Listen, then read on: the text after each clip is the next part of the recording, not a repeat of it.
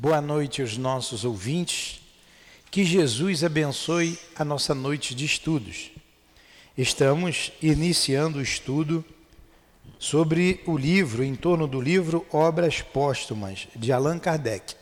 É a nossa primeira aula. A Adilane vai ler o Evangelho e nós iremos começar o estudo. Capítulo 4 Ninguém pode ver o reino de Deus se não nascer de novo. O item 1. Deixa eu botar meu óculos, que senão não enxergo.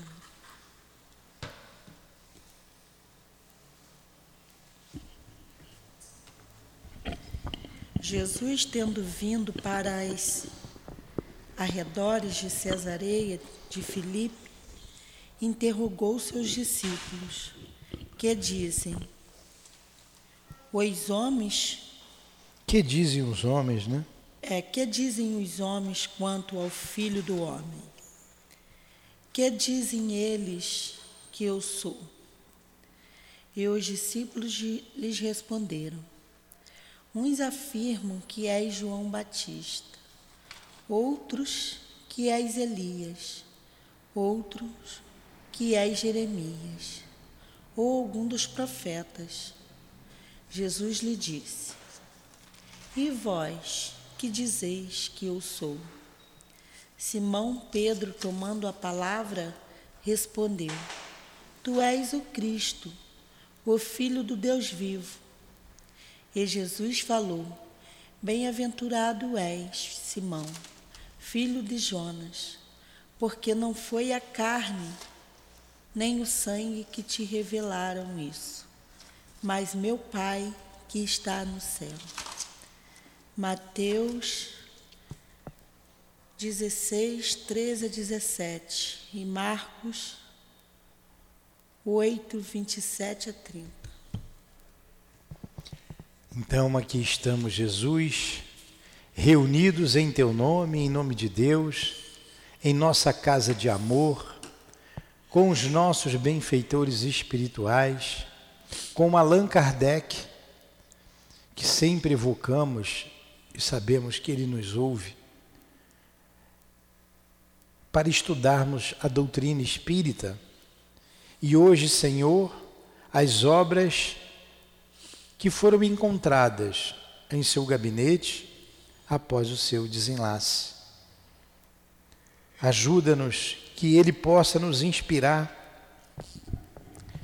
Que o altivo diretor da nossa casa, junto com esse espírito amigo, junto com Leão Denis, com o nosso irmão Baltazar, com o nosso irmão Herman, com o nosso irmão Antônio de Aquino, em nome desses espíritos amigos, em nome da direção espiritual da nossa casa, das nossas irmãs queridas, em nome do nosso amor, Lurdinha, em nome de Kardec, o nosso mestre. Em teu nome, Jesus, mestre de todos nós. Mas acima de tudo, em nome de Deus, nosso Pai, que estamos iniciando os estudos da noite de hoje. Que assim seja.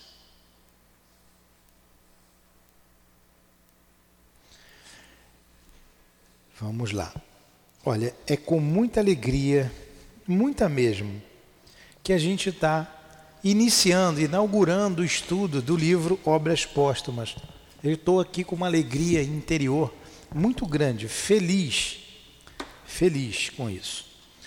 E esse livro é o resultado das anotações de Allan Kardec, viu, Adilane? Ele, ele tinha publicado já o que é o Espiritismo, o livro dos Espíritos. Aqui ele traz até uma relação. É, o livro dos médios, o céu e o inferno, a Gênese. É, tem um opúsculo chamado A Passagem, tem um opúsculo chamado Temor da Morte, o Céu, o Evangelho segundo o Espiritismo, a Prece segundo o Espiritismo e da comunhão do pensamento. Também um opúsculo, um livreto. O opúsculo é um livretozinho que ele fez. E essas anotações estavam guardadas, ele não tinha publicado ainda. Por isso é chamado obras póstumas, após a morte. Não é isso que significa póstumas? Após a morte. Aí o livro tem aqui a edição do CELD, do Centro Espírita Leon Denis, uma capa muito bonita, eu acho que é o retrato lá da casa onde morava Kardec, na rua Santane. É isso mesmo? Confirma? Né? Na, na, em Paris, está aqui.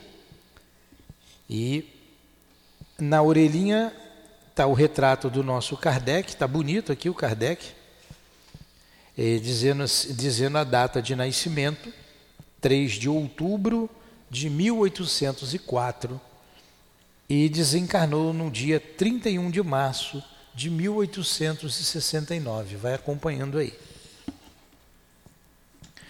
Na orelhinha do livro, do outro lado, está o retrato do túmulo de Allan Kardec. Lá no cemitério, eu não sei falar francês, Père Lachaise, é isso? Pierre Lachaise? Père Lachaise. E no túmulo de Kardec tem essa frase que a gente botou aqui na nossa livraria. Não foi à toa que foi colocada ali. Ó. Essa frase foi colocada no túmulo dele. Nascer, morrer, renascer ainda e progredir sempre. Tal é a lei. Está lá na inscrição do Dolmen. Eu vou mostrar para quem está em casa aqui, ó, a fotografia do, do túmulo de Allan Kardec. Ali do só no podcast que não dá para ver, né? Nascer, morrer, renascer. Nascer, morrer, renascer ainda e progredir sempre.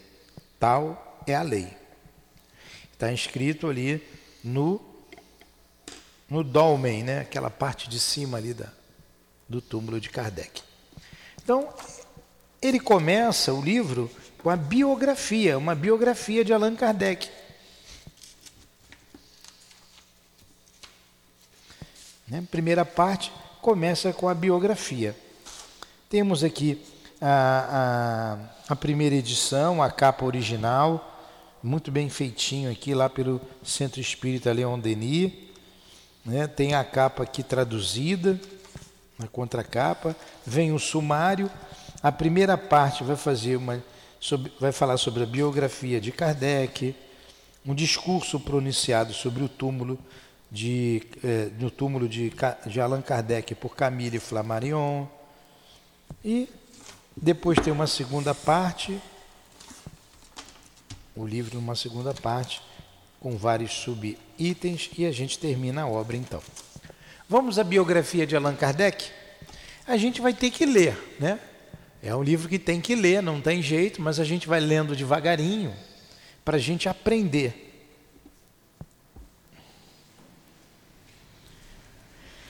É, vamos acompanhando, Dilane, é sob o impacto da dor profunda causada pela partida prematura do venerável fundador da doutrina espírita que abordamos uma tarefa simples e fácil para as suas mãos sábias e experientes, mas cujo peso e gravidade nos abateriam se não contássemos com o concurso eficaz dos bons espíritos e com a indulgência de nossos leitores. Quem? Qual que é a dúvida para para perguntar? Está acompanhando e você, qualquer coisa, você me para, Dilane.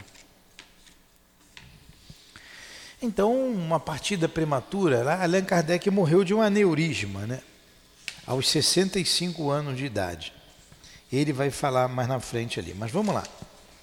Quem dentre nós poderia, sem ser taxado de presunçoso, lisonjear-se, segundo um parágrafo, por possuir o espírito de método e de organização, nos quais se iluminam todos os trabalhos do Mestre.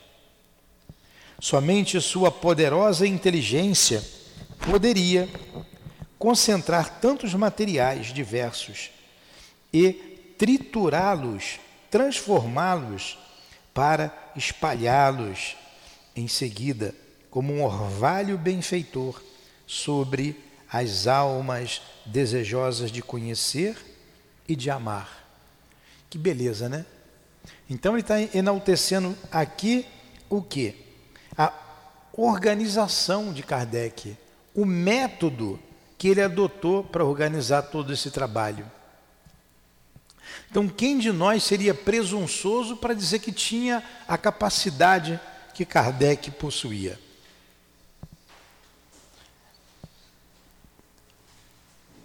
Incisivo, conciso, profundo, sabia agradar e fazer-se compreender numa linguagem ao mesmo tempo simples e elevada, tão afastada do estilo familiar quanto das obscuridades da metafísica.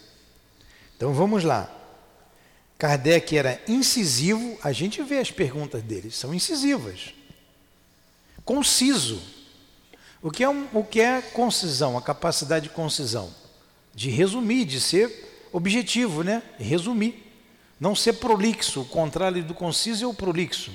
Ele era conciso, profundo, Sabia agradar e fazer-se compreender numa linguagem ao mesmo tempo simples e elevada, tão afastada do estilo familiar quanto das obscuridades da metafísica.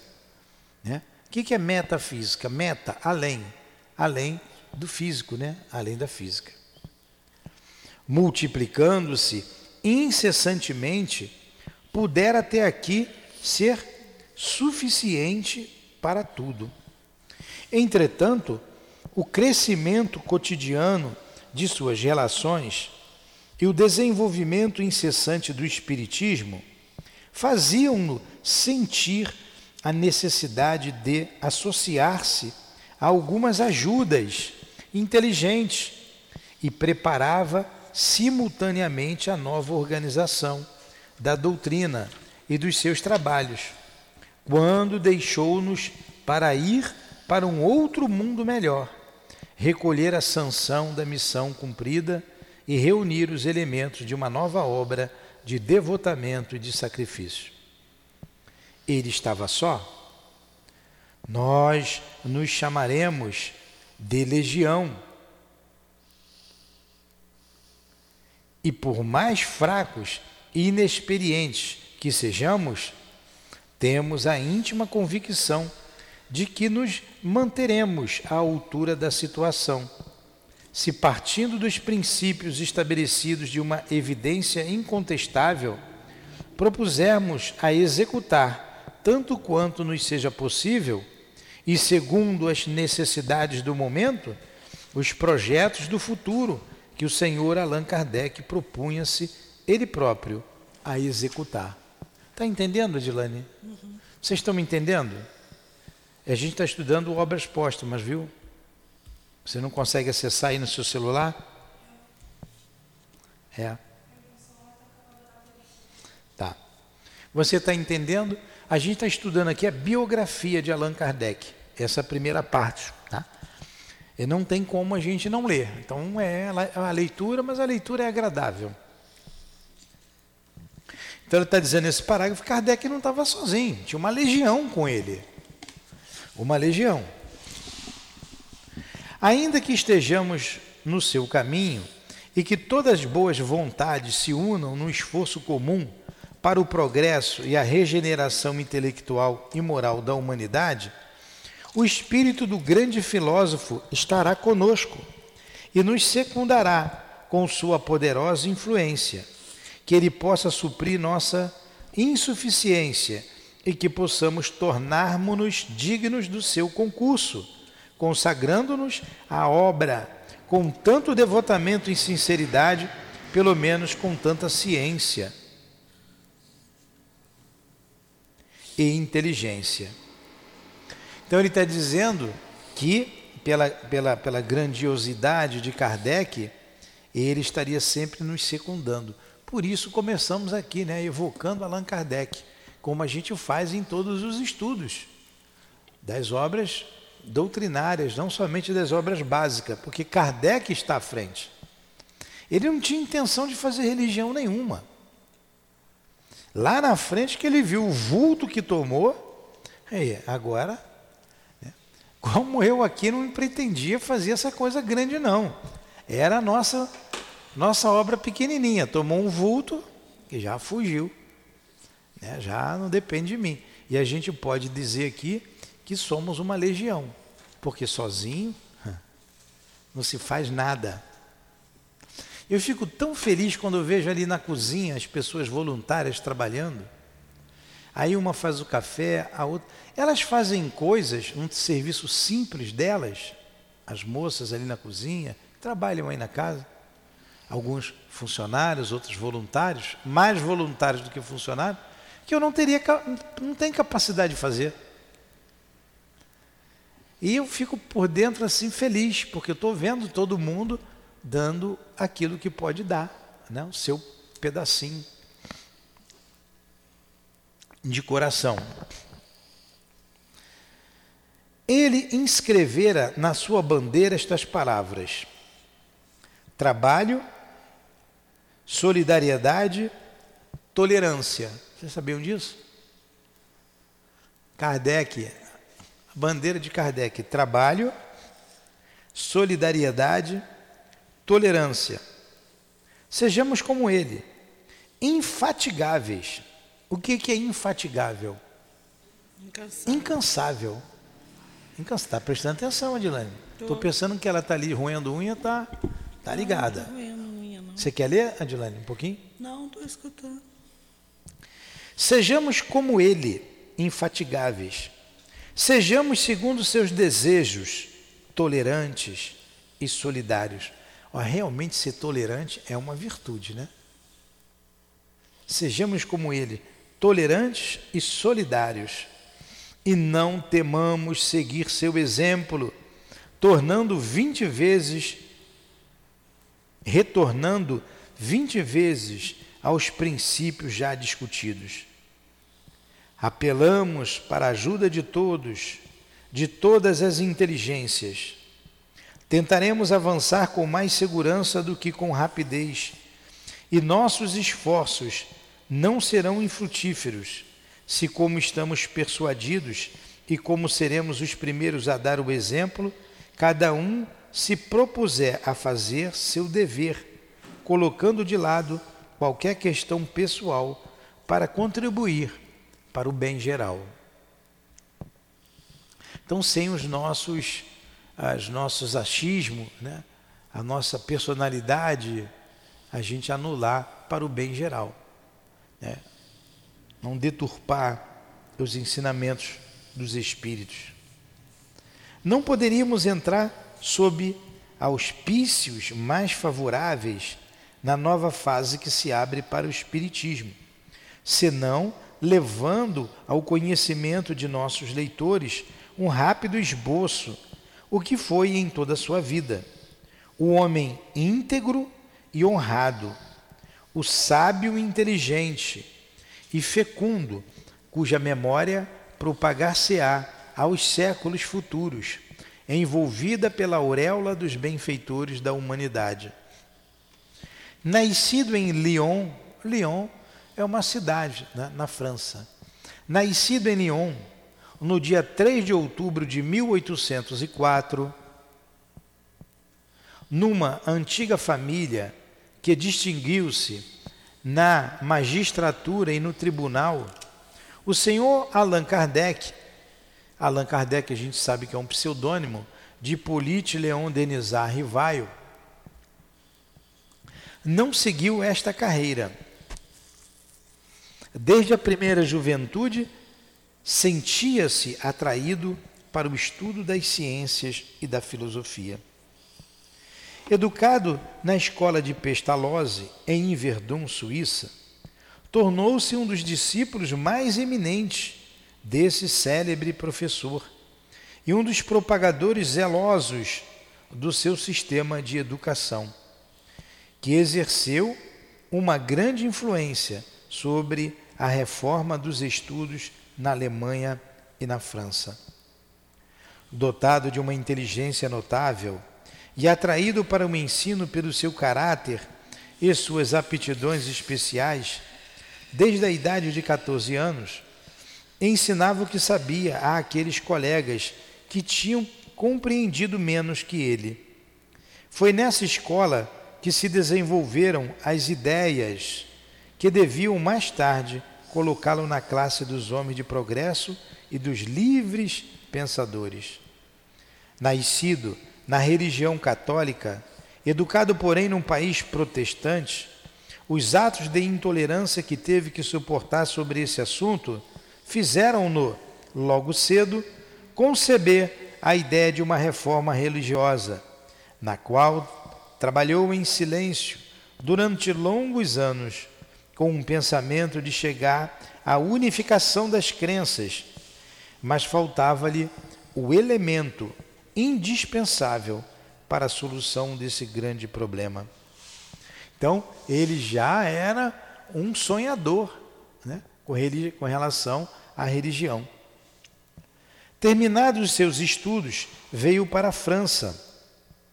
Conhecendo a fundo a língua alemã, traduziu para o alemão diferentes obras de educação e moral, e o que é característico, as obras de Fénelon, que o haviam particularmente seduzido. Era membro de várias sociedades eruditas, entre outras da Academia Real de Arras, que no seu concurso de 1831 distinguiu-o por uma exposição notável sobre essa questão. Qual é o sistema de estudos mais em harmonia com as necessidades da época?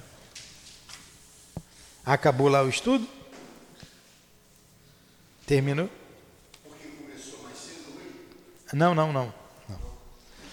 De 1835 a 1840, fundou em sua residência, na rua dos Servers,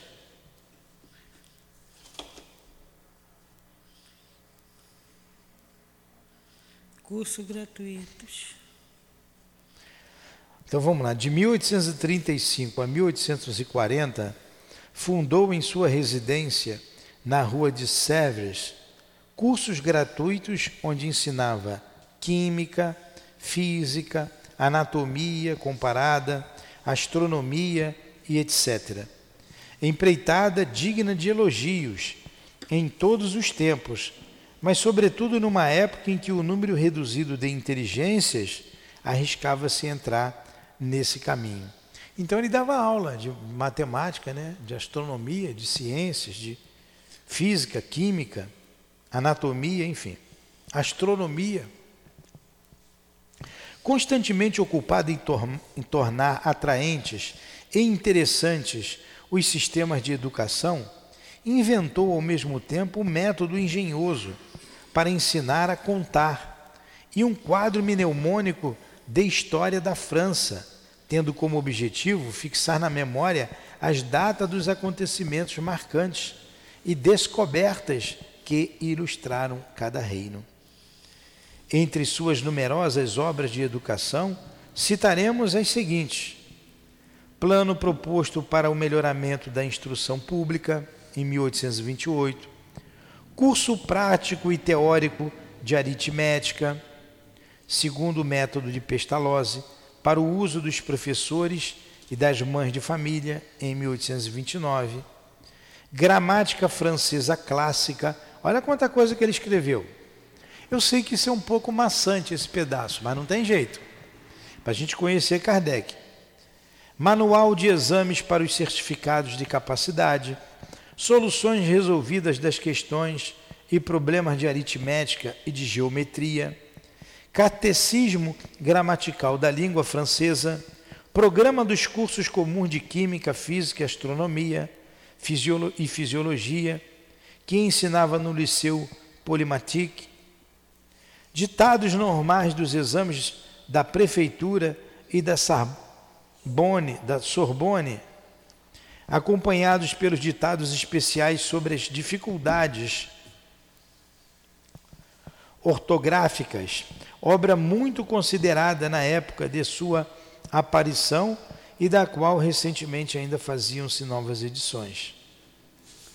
Antes que o Espiritismo viesse popularizar o pseudônimo de Allan Kardec, ele soubera como se vê ilustrar-se pelos trabalhos de uma natureza completamente diferente, mas tendo como objetivo esclarecer as massas e uni-las muito, uni muito mais à sua família e ao seu país.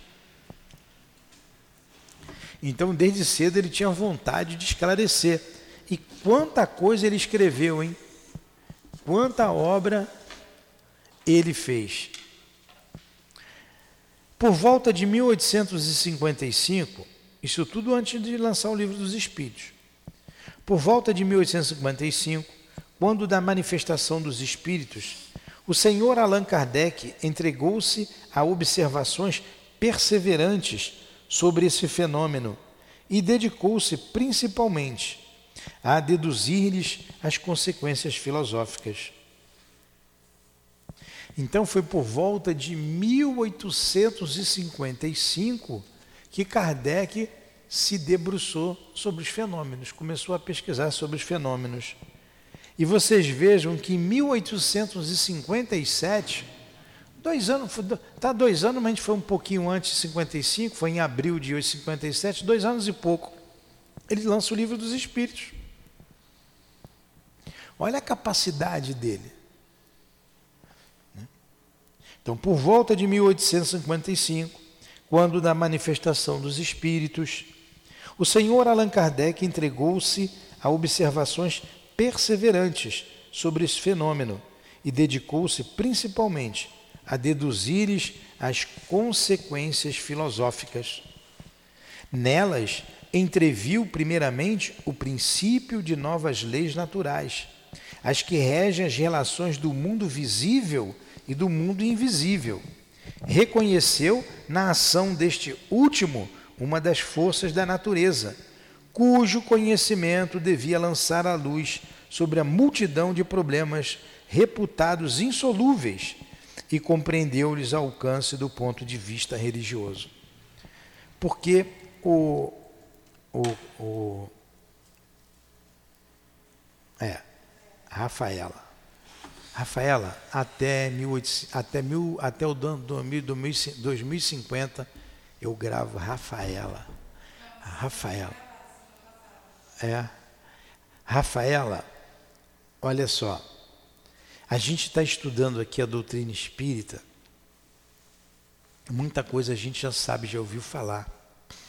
Ah, a dança das mesas começou tudo ali. Que é Deus? É, as perguntas, o Espiritismo está bem, apesar da, da nossa iniciação na casa, da sua iniciação aqui, mas você pegou com facilidade. Você imagina começar do zero, do zero. Não tinha nada disso que a gente tem, nada. Simplesmente a mesa se mexendo. Para lá e para cá. Era o que se via, era uma febre. As mesas se mexendo. Isso foi. Coloca água, por favor.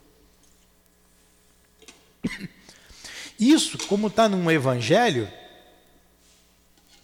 Está no Evangelho, eu acho muito bonito o prefácio ali do Evangelho.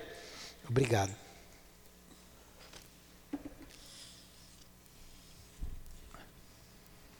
Que os Espíritos receberam ordens, me dá o Evangelho, por favor, as ordens do céu.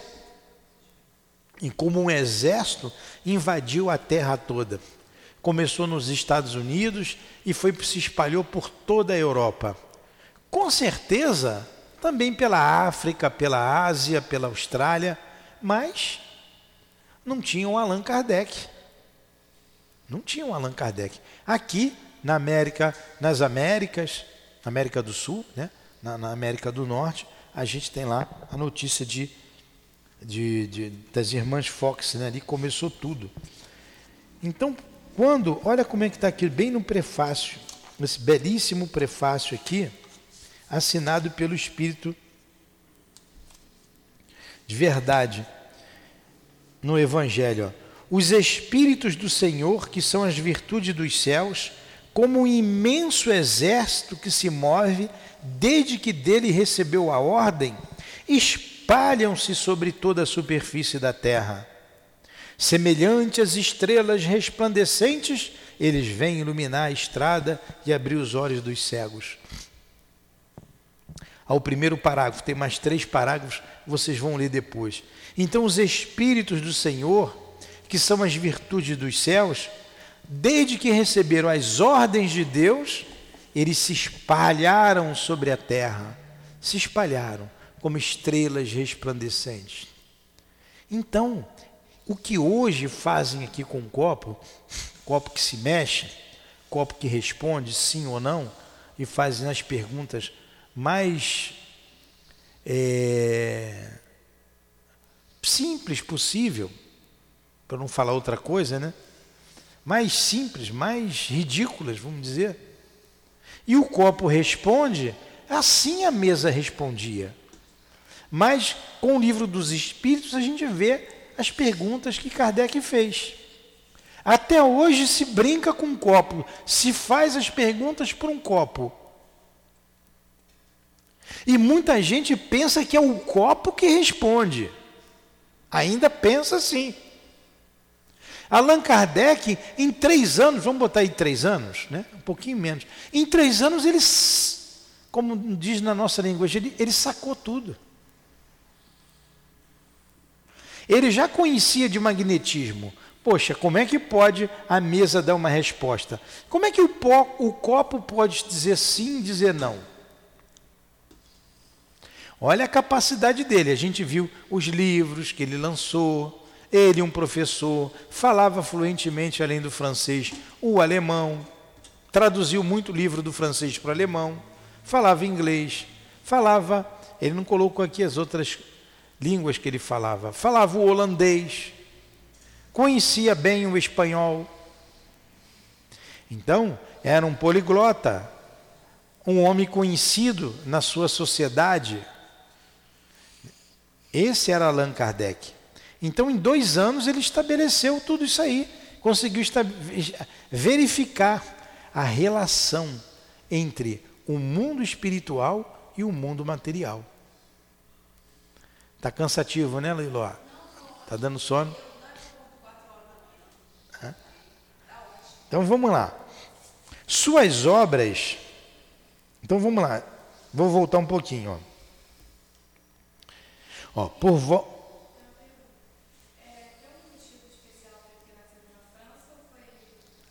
A pergunta da Rafaela. Há um motivo especial para Allan Kardec nascer na França? Ou ele podia nascer em qualquer lugar? O que, que vocês acham? Claro que sim. Hã? Oui? Oui. Sim. Sim. Imagine se Allan Kardec tivesse nascido na, na, na, em Moçambique, nada contra Moçambique. Então, ele nasceu no coração do mundo. França era a capital do Paris e era a capital do mundo. Exatamente. Era a evolução da intelectualidade da época. O iluminismo tinha chegado em toda a Europa, na época do iluminismo, trazendo é, respostas para o homem, respostas materialistas, porque a Revolução Francesa acabou com a monarquia e tirou o poder da igreja. Expulsaram Deus da França.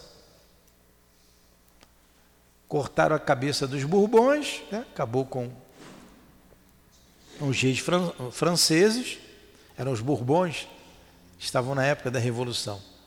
Então a França era a capital do mundo. Surge a Revolução Francesa, liberdade, liberté, que mais? Quais são as outras três palavras? Igualité e fraternité.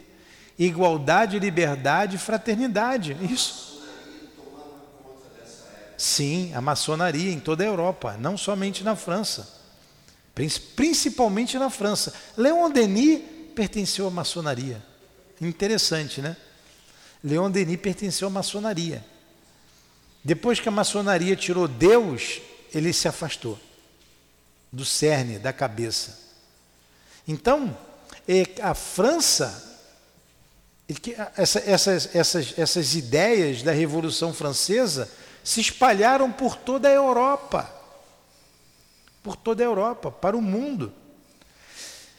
É, esses poderes que você tem hoje, executivo, legislativo, judiciário, na verdade começou na Revolução Americana, né? Começou lá. E a França mandou um monte de soldado para lá para ajudar na libertar, liber, é, é, na independência da América.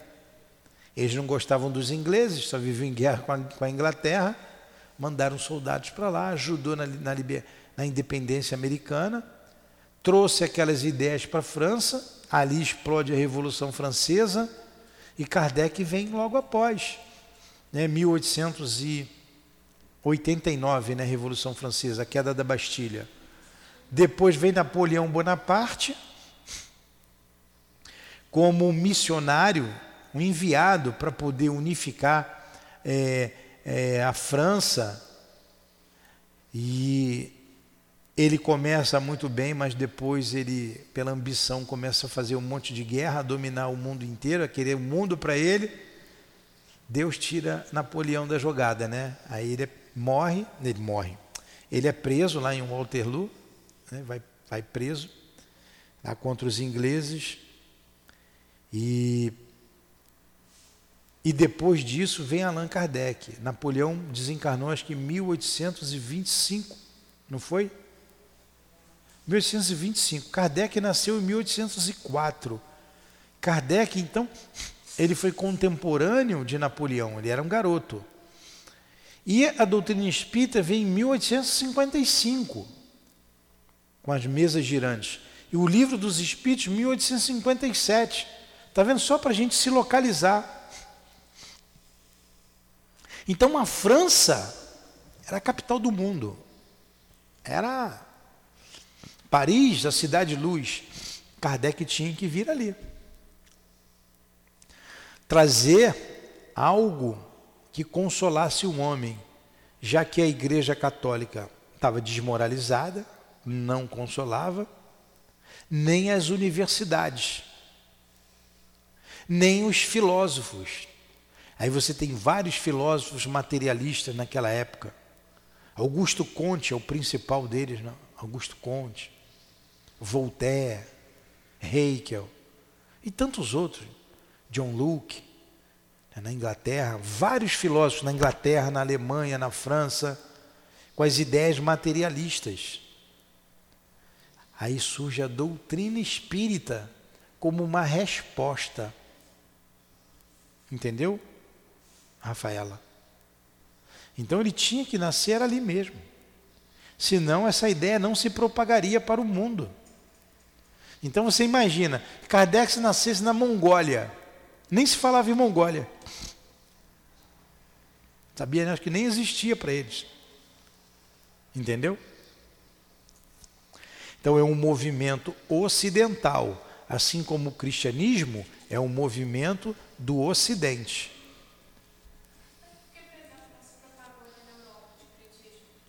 Por que não se propagou por toda a Europa o espiritismo?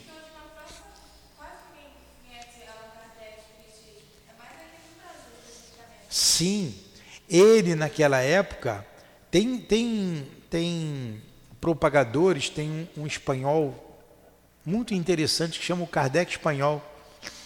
Como é que é o nome dele? Ele levou para a Espanha a doutrina espírita. Ela foi difundida muito na França. Só que essa árvore quando Kardec desencarnou, Kardec foi enxuto. Ele desencarnou em 1869. Hã? Como é o nome dele? Colavida. Isso, José Maria Fernandes Colavida. Foi o Kardec espanhol. Levou, difundiu a doutrina espírita na Espanha. De fato, ela não foi à frente. Essa árvore foi transportada, transplantada para o Brasil. Então, Kardec foi enxuto ali, 13, 14 anos, ele trouxe a doutrina espírita. Se você botar de 55, quando ele começou a pesquisar, até o 69, ao curto espaço de tempo, Leon Denis deu continuidade à doutrina espírita até 1920, 1921 que ele desencarnou. 27, aos 82 anos. É. Leon Denis desencarnou em 1900, bem recente, né? 1920, 1927, é isso mesmo. 12 de abril de 1927. Leon Denis deu continuidade a Kardec. Ele não deixou a doutrina espírita. Aí já tinha reencarnado do Bezerra de Menezes aqui no Brasil. Hã? O Chico também. Hã? O Chico veio logo depois, 1910. Então a árvore foi transplantada para o Brasil. Muitos franceses reencarnaram aqui. Esse pessoal do movimento espírita aqui no Brasil são, são todos da França. Todos vieram de lá, da época da, de, de Kardec. E com o Chico, o Chico disse que o Brasil seria o coração do mundo, a pátria do Evangelho, para daqui isso se expandir para o mundo. Não foi à frente na Europa, você tem razão. Porque aquelas cabeças pensantes desencarnaram, reencarnaram aqui no Brasil. É, o objetivo da doutrina espírita, o objetivo da doutrina espírita está no livro dos Espíritos, está no Evangelho, está no livro dos Médios, é alavancar o progresso moral da humanidade. Esse é o objetivo. Mas não fez ainda. Não conseguiu ainda. Por isso estamos aqui no Brasil, temos, temos uma grande responsabilidade, estamos estudando, estamos amadurecendo, estamos transmitindo para que essa ideia vá se propagando, vai se propagando. Deus sabe a hora que isso vai, pum, Deus sabe. Como Deus soube a hora de vir Jesus à Terra, Deus soube a hora de mandar Kardec, olha, como um divino concerto, pelas ordens de Deus. Está aqui, que a gente acabou de ler no Evangelho, não foi? É... Os Espíritos do Senhor, que são as virtudes do céu, como um imenso exército que se move desde que dele recebeu a ordem, desde que de Deus recebeu a ordem. E quando de Deus vir a ordem que a doutrina espírita deve ser é, espalhada pelo mundo inteiro. E Jesus previu isso, dizendo que no final dos tempos vossos filhos profetizarão, vossos velhos terão sonhos. Tal. Esse momento está chegando, esse momento a gente está vivenciando. A gente deve passar por algumas dores, por grandes dores, e a doutrina espírita será o grande consolo. Então, isso está nos desígnios de Deus. Essa pergunta que você me fez, por que, que não se espalhou pela Europa inteira? Porque na Europa não estavam os, os homens que eram simples de coração. Há dores morais, dores físicas, dores morais, principalmente dores morais. A gente já está começando. Entendeu? Não estavam os homens ali. Por que, que não estavam? Queriam. Quando Jesus veio, muitos homens não escutaram. Por orgulho, sem dúvida. É, é, sem dúvida. Como aqui no Brasil é bastante difundido, mas quantas pessoas não não acreditam? Quanto... O mundo de regeneração será um mundo onde os bons espíritos preponderarão sobre os maus espíritos. A quantidade de espíritos bondosos será muito maior do que os espíritos que têm dificuldades. é, é o mundo de regeneração, a doutrina espírita será bastante difundida. A gente está nesse processo. A gente está nesse processo de divulgação, de difusão da doutrina espírita. Porque são leis naturais. É que o homem não despertou para isso. O homem ainda está ligado à matéria. Ele quer o bem material, ele quer o dinheiro, ele quer ter as coisas. Na grande maioria é isso. Agora, é, o ser, o ser, preocupar-se com o ser, com a alma, ele ainda não despertou para isso. E pelo que a gente vê, pelo andar da carruagem, as grandes dores farão com que o homem desperte para os valores espirituais, para os valores do espírito.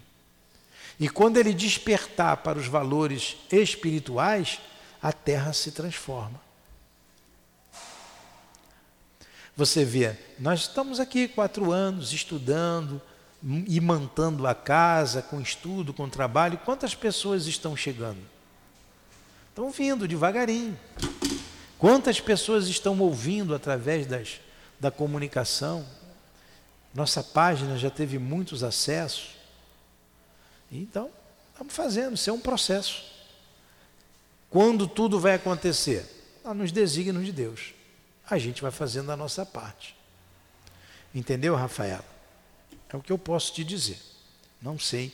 E além disso. Gente, a gente vai parar por aqui. Eu vou marcar. É, suas obras principais, a gente vai continuar aqui, tá? Ó, suas obras principais. Semana que vem a gente continua aqui. Então, não, como é uma, uma é um livro que a gente vai lendo, lendo, lendo, um tempo de 45 minutos, 50, está dentro da aula, dá para a gente dar uma paradinha para a gente entrar aqui no livro dos Espíritos em seguida. Volto a dizer, estou muito feliz com esse estudo. Parece que Allan Kardec está aqui. Né? Muito feliz mesmo. E amanhã, quarta-feira, vamos começar com a revista Espírita. Quando você terminar, eu começo. Aí ficamos nós dois aqui mais um pouquinho. Um dia que você precisar do evangelho, eu venho mais cedo. Se um dia eu precisar da, de sair, você fica, ficamos nós aqui no, na, na, na, revista Espírita. Você vai estar aqui amanhã também, né, Dilane? Na revista Espírita. É uma ordem. Estou desencarnando. Faz a prece.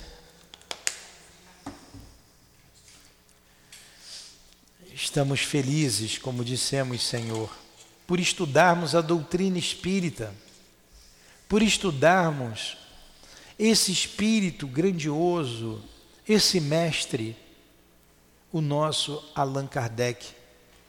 Estamos felizes, Senhor, porque estamos caminhando para Deus. A doutrina espírita nos mostrando o caminho que conduz ao bem. A doutrina nos, espírita nos mostramos, nos mostrando que o Senhor é o mestre dos mestres. Estamos felizes, porque a nossa casa está estudando, aprendendo com Kardec em todas as suas obras. Todo o seu esforço, todo o seu trabalho, nós estamos tendo acesso e divulgando desse pequeno ponto aqui, afastado dessa cidade.